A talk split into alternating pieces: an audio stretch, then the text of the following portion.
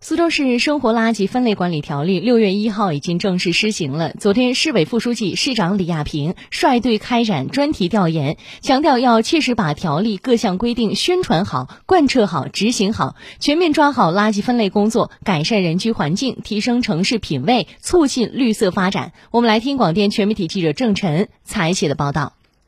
李亚平一行首先来到姑苏区大件绿化废弃物综合处置中心，详细查看破碎机、弹跳分选筛等设备的运行情况。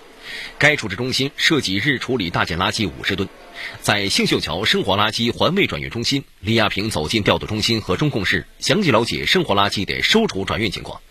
该中心采用一层卸料、负一层垃圾压缩转运模式，确保垃圾、废水、废气等污染源不易出站外。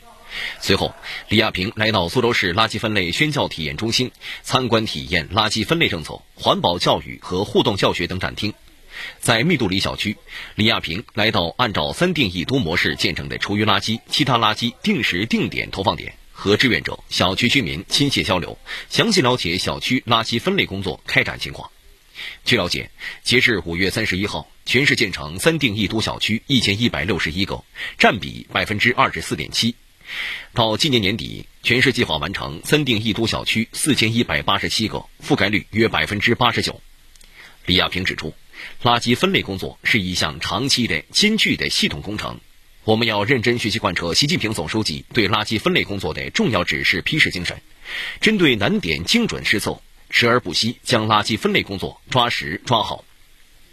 李亚平要求，突出重点关键，切实做好“三定一都”这项生活垃圾分类的源头工作，加强宣传引导，广泛发动群众参与，完善设施配备，高质量推进垃圾分类终端设施建设，严格规范执法，加大惩处力度，加强考核监督，推动任务完成。市委常委、姑苏区委书记黄爱军，市人大常委会副主任沈国芳，市政府秘书长周伟参加调研。